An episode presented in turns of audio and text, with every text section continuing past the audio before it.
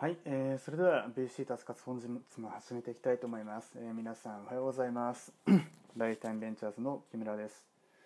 えー、この VC タス活というですね、えー、ポッドキャスト、えー、クラブハウス番組なんですけれども、えー、平日毎朝8時からですね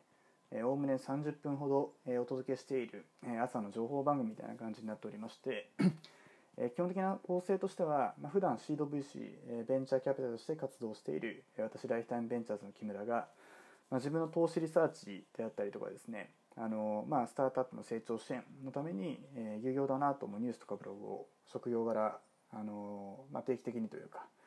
まあ、常にストックを続けているんですけれども、まあ、その中から特に、え、印象的だった、えー、ニュースの記事だったりブログ記事っていうものを、えー、解説付きでお届けをしていく、えーまあ、ベンチャーキャピタルの、えー、注目しているニュースが、まあ、その解説付きで、えー、聞けるというですね、え、そんなテイストの番組になっております。で、まあ、曜日取ったりですね日によって、まあ、若干テーマが違うんですけども、えー、今回がライフタイムベンチャーズの投資テーマの、えー、一つでもある、えー、デジタルヘルス、まあ、最近だとちょっとあのもう少し拡大解釈をしていってですねヘルスバイオテックっていうふうにこう、えー、名前も変えていこうかなと思っている、えーまあ、ヘルスケアに関わるような、えー、事業テーマ投資テーマっていうところの、えー、動向ということで、えー、タイトルにもある通り、えー、表情の分析から脅威の確率でパーキンソン病が予防可能にというですねちょっとまあこれだけタイトル見ると結構こう あのセンセーショナルな感じだったりとかあのはするんですけど、えっと、元ネタになってる もので言うとですねあの英語の、まあ、記事というか、まあ、記事ではあるんですけどあの記事である以上に一応こう論文が元になっていましてあのこのソース結構私あの好きでよく見てるんですけどもあの世界的な権威のある科学論文雑誌「ネイチャー」のですね姉妹誌という言い方でいいのかな、えー、になっている NPGA デジタルメディシンというですねあのネイチャーにおける、まあ、いわゆるデジタルヘルスだったりとか、まあ、デジタルテクノロジー活用したあのヘルスケア、えー、メディシンも含めてですね本当医療も含めてっていうところであのそのいろんなあの論文だったりとかが、まあ、一応ネイチャークオリティだっていうことで スクリーニングされたものが載っているということで世界中の本当に面白い研究が、ね、載ってきたりとかするものなんで定期的に見てるんですけど、えー、NPG デジタルメディシン上のあの現代で言うとあの Facial Expressions can detect Parkinson's disease preliminary evidence from、videos collected online ということで、えーまあ、直訳するとですね、まあ、顔の表情から、まあ、パーキンソン病を、えー、検出できるのかと。ということに関する、えーまあ、先行的なエビデンスと。えいうことなので、まあ、オンラインで集められた、まあ、いわゆる Zoom 的なっていうんですかねあのそういうビデオ会議のあの記録映像とかをもとに、まあ、パーキンソン病の兆候みたいなのを見つけられるんじゃないかっていうですね、まあ、そういった研究内容についてご紹介をできればと思っております。で一応ですねあの、まあ、英語の現代の記事がご覧になりたい方はあの NPG デジタルメディシンってやってですねあのフェイシャルエクスプレッション、えー、パーキンソンとかって英語で打っていただければえおそらく、え該当する論文にたどり着けるんではないかなと思うんですけど、まあ、ちょっとですねこうなんかあのいや本当は英語で原文読んだ方がとかですねあのディープルとか使いながらでもいいんで翻訳しながらでも自分でそれで読んだ方があの、まあ、どういう研究を実践しているのかっていうのが分かるのであれなんですけど、えー、もうもうちょっとなんかそれをやるとあの、えー、レリレ、何でしたっけ、えー、リードリストに入れてしまってなかなか読みそうないなというですね。まあ、そういった方向けではあの AI スカラー .tech っていうですねあの、まあ、科学技術系のメディアの中でですね一応日本語訳されたものもあってですね、まあ、そっちの方だと、まあ、顔の表情からえパーキンソンが検出できる過去はてなえ最も影響を与える表情とはっていうタイトルで、まあ、大体の内容は、えー、日本語訳もされているので、まあ、よければこちらを見ていただければとは思いますね。で、まあ、今回ですね、まあ、どんな研究内容になったかっていうところで、えー、言うと、えーまあ、研究のこうもともとやって えー、らっしゃる方々っていうのはまああのまあそれはそれでっていうところで、まあ、ちょ一旦大沢とか飛ばしましょうかね時間ないんで。で要点としてはあのパーキンソン病ってまあそもそもどういう病気かっていうですね一応ちょっと前提のところからお話をすると、えー、なんかパーキンソン病ニアリーイコールなんかこうあの高齢者の方が手が震えるあれみたいな感じですね、えー、言われる方がたまにいらっしゃるんですけど、まあ、間違ってはいないんですけども別にまああのご高齢の方だけがなるわけではなくて、えー、若い人でもなり得るですね、えー、手足の動かしにくさ無動みたいな感じのものとか逆に言うとその震えだったりこわばりなどの症状を示す、まあ、進行性の神経難病、えー、ということになっていてですね。一応まあ、あの日本でも15万人から20万人ぐらいの患者さんがいるとされていて、えー、主にこう50代頃から症状が見られて、まあ、特に年齢とともに加齢とともに患者さんが増加する特徴があると。一応なんか指定難病あの難病ではあるのであの全体としては、まあ、まあ日本人1億2000万人いるうちの15から20万人ってことでいうと、まあ、そんなにめちゃくちゃあのかかってる人が糖尿病とか高血圧みたいに多いわけではないですが、え、一方で、ま、60歳以上の方では、ま、人口100人当たり1人ということでまあめちゃくちゃ多くはないけどあのまあまあな確率で、え、発現してしまうという、まあ、そういうまあ、一応難病の一種と今はされている神経性の疾患ですというところですね。で主な一応症状としては慢性時あの心線といってですね手足顎などの震えがあるとかですね筋境合というんですかね。あの検査者が患者の関節をこうなんか動かす抵抗があるみたいなこととか、まあ、動作緩慢無動っていうので、まあ、動作が遅くなったり少なくなったりするとかあとは姿勢反射障害っていうこう体のバランスが悪くて、まあ、倒れやすくなる。で逆になんかそれが特にご高齢の方の場合には、まあ、転倒リスクのにつながっていったり、まあ、その先の、えーまあ、入院からの認知症だったりとかですね合併症の進行みたいなところも含めて、えー、進んでしまうということで結構、えー、悩ましい、まあ、生活上の支障も結構多いですし、えー、悩ましいですねというそういうことが高齢社会的な意味でもいろんな意味で悩ましさがありますねというそういった疾患を対象にした研究ですというところですと。で、えー、まあ、どんなことをあのやったのかというとですね、まあ、この論文でやったことで言えば、まあ、基本的にはあの、まあ顔の表情の画像データ動画データのことから表情あの症状の有無ってものを診断できるかっていう研究を、まあシンプルに言うとされていまして、えーまこれをやることであの、まあ結構パーキンソン病のあの検査診断ってですね結構あのまあ、いろんな研究が世界中でされてはいるんですけど絶対的にこれだみたいな感じの診断方法とか検査方法みたいなものが確立されているかというと、まあ、結構そのいろんな症状の総合判断でみたいなところだったり、まあ、その症状の整理みたいなことをするっていう意味ではあの2015年に、えー、 International Parkinson Movement Disorder Society MDS っていうところから提唱された診断基準というものの中で、まあ、こういうものを見ていこうという、まあ、そういう診断基準があるんですけどなんかこのバイオマーカー1個見たら OK ですとかですねあのこの検査方法だったらまあ大丈夫ですみたいなものがあるかっていうと、まあ、必ずしもそうではない、えーまあ、医療って基本的には診断と治療、まあ、診断スラッシュ検査と、まあ、その後の治療、まあ、リハビリテーションみたいな感じの、まあ、見つけて治すみたいな感じのところの2つのパートが分かれる中でその診断検査のところに結構まだまだあの課題が多いというかですね。その量だったり質だったりというものを保ちながらあの広げていくってことはなかなかできないということなので、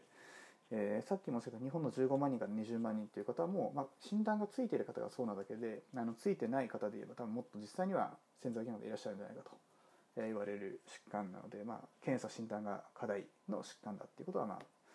えー、ここまで聞いたらお分かりいただけるかもしれませんが、まあ、そういうことをやっていくって中で、まあ、やっぱりなかなかそのえー、検査診断自体が、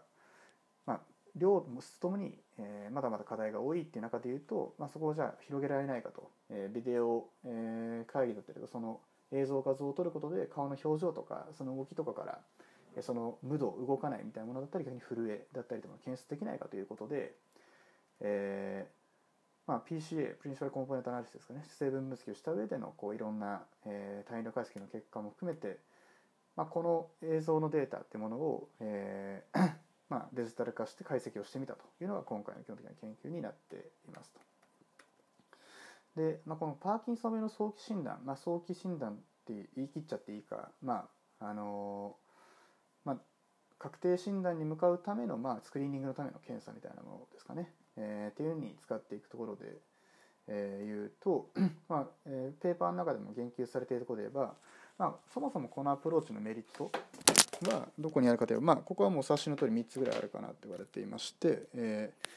ーえー、例えばまあ神経、えー、神経科医師、まあ、専門医が近くにいなくても、まあ、診断を受けることができる、まあ、これはさっき申し上げたようなパーキンソン病っていうもの自体がやっぱりなかなかあの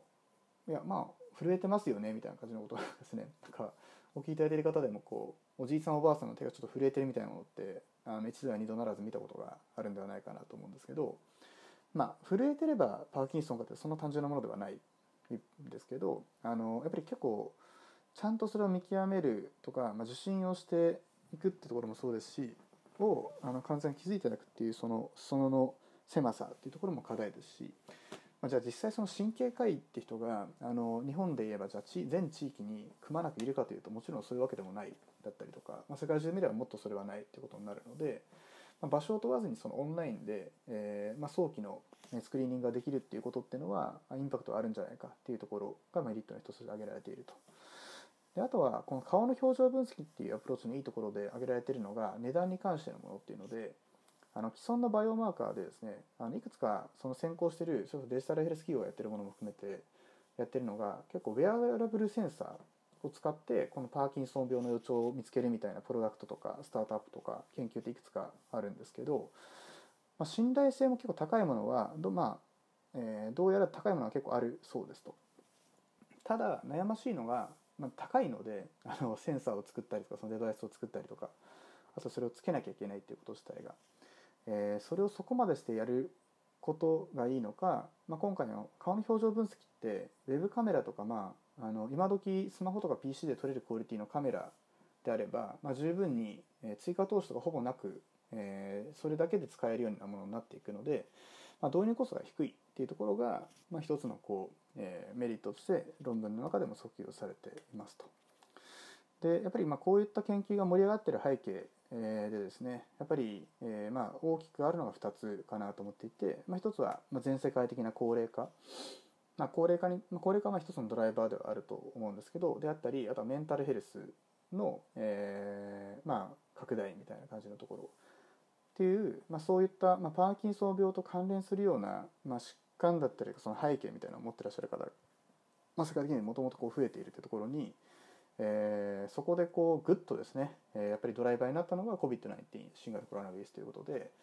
えーまあ、パーキンソン病の恐れとか予兆があるというふうに不調を訴えていてもですねなかなかそれでじゃあ神経科医のところに対面で生きるかっていうとそこまでしていくかと、まあ、それでコロナになったりとかっていうことになったら元も子もないであったりとか、まあ、そもそも社会的に行動制限されてるみたいな時期が長かったのでまあそういうこともある中で、まあ、オンラインで家にいながらでもパーキンソンの予兆ってものを把握できる把握できるっていうことが、まあ、可能性があるんじゃないかと。で、まあ、メソッドについてとかはですね あの話し始めると本当きりがないんで最終的にはちょっと論文ぜひ読んでいただきたいなと思うんですけどざっくりというとですねあの笑顔と嫌な顔と驚いた顔っていうですねこれ面白いんですけどあの3つの顔の表現っていうものを、まあ、やってくださいっていう指示をですね、えー、パーキンソンの症状ありの方61名となしの方543名に3本の記録ビデオを撮ってもらって、まあ、そのデータってものをディープラーニングになるのかな、えーまあ、画像動画解析っていうものをしていって特徴量を抽出してで、えー、その各顔フレーム動作ユニットの値ってものを、えー、取ったものを数値化した上でじゃああのある程度そのパーキンソン症状のある人とない人の特徴ってものに、えー、特徴量的なこう意味のある分布とか差異が作れるかと。いうことを、えー、見ているということになっていまして、えーまあ、特にこうなんか、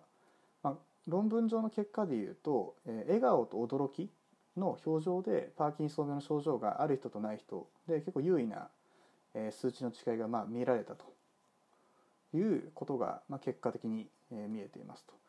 で、まあ、どのぐらいのこうなんか統計的数値かっていうとすみません統計の数値とか医学統計とか嫌いな方はですねあの何言っとんじゃいっていうふうになるかもしれないですけども、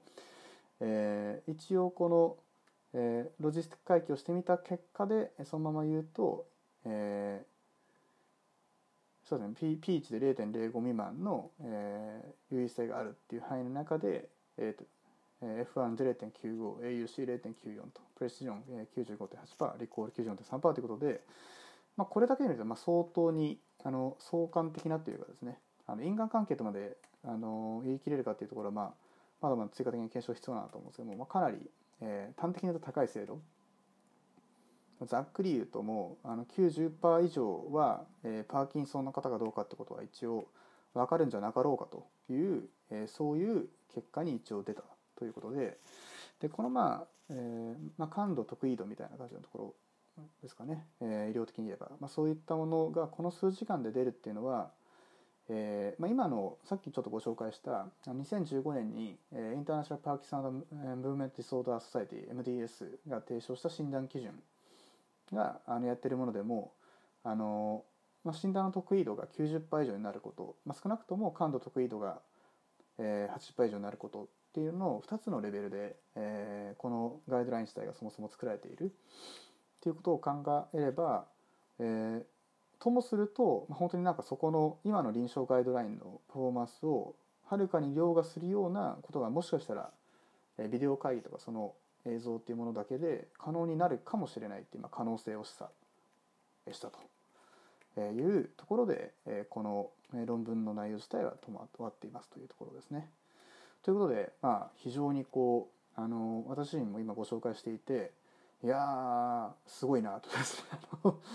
率直に思ったっていうのがもう第一義的に、えー、あるところですごいシンプルなアプローチですけれどもで特にコロナ以降に、まあ、Zoom のあの画像映像を解析して、えーまあ、例えばあの働いてる人の、えー、企業向けでその従業員の健康を管理するとかメンタルを管理するみたいな感じのまあ、研究であったりとか、まあ、事業をやっていくみたいな人が世界中で増えてるっていうのはなんとなく把握してたんですけど確かになんかこのパーキンソンっていうですねあのそもそも震えとかこわばりみたいな感じのものが、えー、症状として出ていく。でそれでいて、まあ、診断検査の方法ってものもぱり結構課題が多いっていう領域で、えー、シンプルにこれを適用してみたっていうこのあのすごいシンプルなんですけどもしかしたら世界中で1万人ぐらいあの思いついてるかもしれないんですけどなんかいやシンプルだけどすごい力強いあの研究だなっていうことと、まあ、何よりも結果がすごいなこれはと なんか率直に思って いましてあの、まあ、こういうことがあることで、まあ、よりそのパーキンソン病に関する、ま、早期のスクリーンがっていうこともそうですし、えーまあ、その後のこう、ま、治療方法の、えーまあ、まだ、えー、本当に確実な、えー、治療法みたいなものの確立もされきっていない。えー、結構まあ神経科学系によくあるあの対処療法的なものだけど完璧に根治をするアプローチみたいなものとか改善するアプローチってものはやっぱりみんなまだまだ世界中で研究中っていうそういった領域でもあるので神経系とか脳系とかそういうのが多いんですけどあの、まあ、これがきっかけになって、まあ、例えば治験のリクルーティングだとか臨床研究の加速みたいなものがより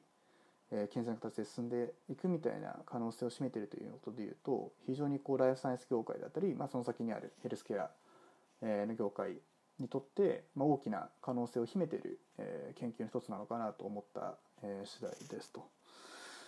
いや NPG デジタルメディスン面白いですねっていうのが、まあ、あの一番のこう感想ではあるんですけど、えー。まあ、ここまでねあの結構こう VC のサカスではあんまり取り上げたことがなかった論文の内容自体をちょっと紹介するみたいなことをやってみて改めて、え思った、えところなんですけれども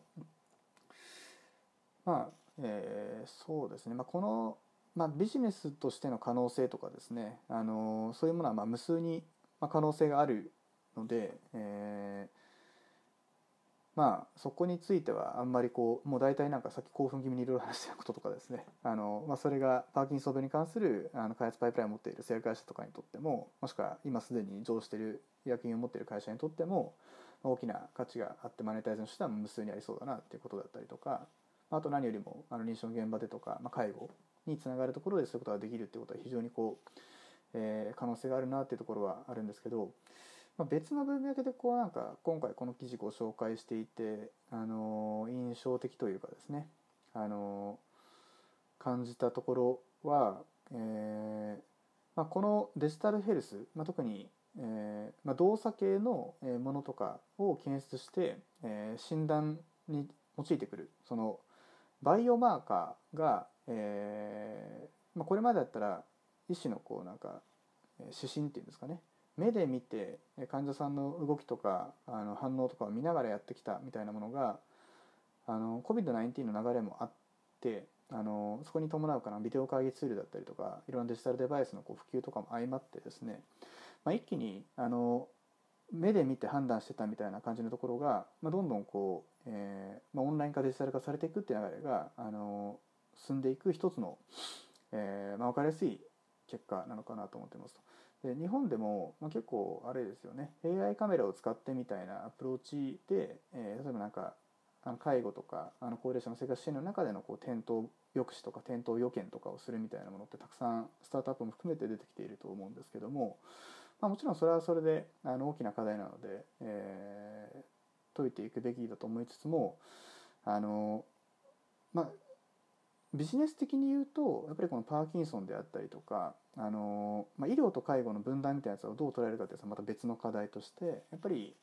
えこういうことを研究したい人がいるであったり あのその裏には大きなあの製薬会社の、えー、R&D マネーがあるみたいな流通力もあるみたいな感じのところで、え、その研究だったりとかビジネスを位置づけられている、あの会社がやっぱりまだまだ日本には多くないかなとは思っていて技術的なこととかですねその被験者のなんか属性でいうと実は同じような人に対して別のあのアウトカムを出そうとしてやっているんじゃないかみたいなのが結構数多くあると思うんですけどそこの中でもっとこう何て言うんですかねあの、まあ、パーキーソンっていう、えー、そのドメインの指定の仕方もそうですし、えーまあ、そこに対してのこの、まあ、シンプルなあの研究結果の数字の出し方みたいな感じのとことかも含めて、えー、やっていくっていうえヘルスケアとデジタルのそれぞれの業界のプロフェッショナルが手を携えてやっていくような共同研究っていうものがなんかすごいシンプルな研究だと思うんですよねこれって。でだからそれが、まあ、もっともっと日本初のものも含めて、えーまあ、高齢化社会高齢化大国日本としてですねあの解決すべき課題でもあるし、えー、逆に言うと実証フィールドがたくさんあるっていう環境でもあるので、えー、まあちょっと、まあ、やられちゃって、えー、悔しいな的なところも含めてですねあのでそれ以外のことも含めてやっていくっていうことが、まあ、今後どういう展開を見せていくのかということはあの、まあ、何が日本の、え、アカデミアとか臨床現場も含めてもしくはデジタルヘルス企業も含めてできるかってことは考えたいというきっかけにはなりましたというところですね。であとまあ一方でこうビジネスモデル的には結構このタイプのモデルってあの記事の中でもあったんですけど、まあ、メリットの一つとしてこれなんかビデオツールを使うことのメリットは安いことだっていうふうにねあの言っていてで、まあ、それはそれでこうなんか普及のボトルネックを突破するだったりとか、まあ、デジタルテクノロジーとか特にソフトウェアのテクノロジーのこう得意技のあの、まあ、限界費用なく拡大できるスケールできる一回作ったものっていうのがあのハードウェアだったらまあ比例的にコストかかってくるけどあのそんなにかからないと。100台100人に対してやって1万人やっても大してコストは変わらないから、まあ、スケールすればするほど限界利益が増えていくみたいな感じのそういうところはあるにせよ逆に言うとその安くできてしまうっていうところがあるので、えー、実はこのソフトウェアだけでビジネスをやっていくとなると N はたくさん取れうるというですねインパクトはあるんですけどそれだけだとあのもしかすると市場規模を減らすだけに終わるかもしれないみたいな感じのこととかがこの釣り1本だったらあったりするのでやっぱりそこでしっかりとあの、まあ、患者だったりとその候補者も含めての、えーまあ、ネットワークを作ったその上にどういうビジネスモデルを載せていくか二段構えでそのものできていくかっていうビジネス上のビジョンだったりとかを、えー、持った上で、まあ、やっぱりやらないとデジタルヘルスのそこのツールで課金してっていうところだけだとあの結構市場規模にも限界があるんだとは思うので、えーまあ、そこのなんか二段構えでちゃんとセットでやれるような領域だったりとかあのパーキンソンって本当に面白いあの疾患だと思っていてですね。あの臨あの診断の面でも治療の面でもなんか根本的に圧倒的にこれでいけるみたいなのはやっぱり、まあ、疾患の特性上出づらいっていうところも多分あると思いますし、えーまあ、出てきたとしてもですね、まあ、それがなんか本当にそのスタンダードになるとかあのどの地域どの文化圏にいらっしゃる方でもなんか同じリアクションかみたいな感じのこととかは、まあ、体のフィジカルな反応はまあグローバルと同じだと思うんですけどそれをじゃあどういうふうにこう本当にそのバイオロジカルなアプローチでケミカルなアプローチで、え解決できるものなのか、まあ、本当にその、え、まあ、リハビリテーションとかですねその認知的なこととかまで含めてセットで変えていかないと変わりえないものなのかっていう、まあ、本当に複合要因からなる疾患なので、まあ、そこに対してのこう研究が進んでいくっていう意味ではまだまだあの何ていうんですかねあのペニシリンの再開発っていうかその抗生物質の再開発をするとかってことよりは全然あのそっちはそっちで実はニーズすごいあるんですけどでも誰も作らないよねっていうことで結構なんかあの研究者の方はなんか問題してる人もいらっしゃるみたいなんですけど、まあ、それと比べればやっぱりまあホットな、え、分野で、まあ、シンプルにそのスポンサーだったりとか、まあ、ビジネスアライアンスを組むようなライセンス企業も多く候補がいるっていうテーマかなとも思うのであのこういった領域で、えーまあ、日本のデジタルヘルスの起業する人やパーキンソンのところで起業したいですっていう、ね、人がいらっしゃればあのぜひ木村のところまでということで、はい、毎回なんかあの楽しげに話してるその事業テーマのニュースがあるとこういう感じでいつも最近終わってしまってますけども、まあ、でも本当にこうあの非常に面白い、えー、アプローチのシンプルだけど力強いエビデンスだなっていうところとあのそれに伴うこうデジタルテクノロジーがあの切り開いていく、えー、新しい、えー、ヘルスケアの世界というものが垣間見た面白い研究だなと思っていたので、え、今回これをご紹介できてよかったですと。はい、えー、それでは、えー、と本日の VC の活はこの辺りで、えー、皆さん本日も頑張ってまいりましょう。えー、いってらっしゃいませ。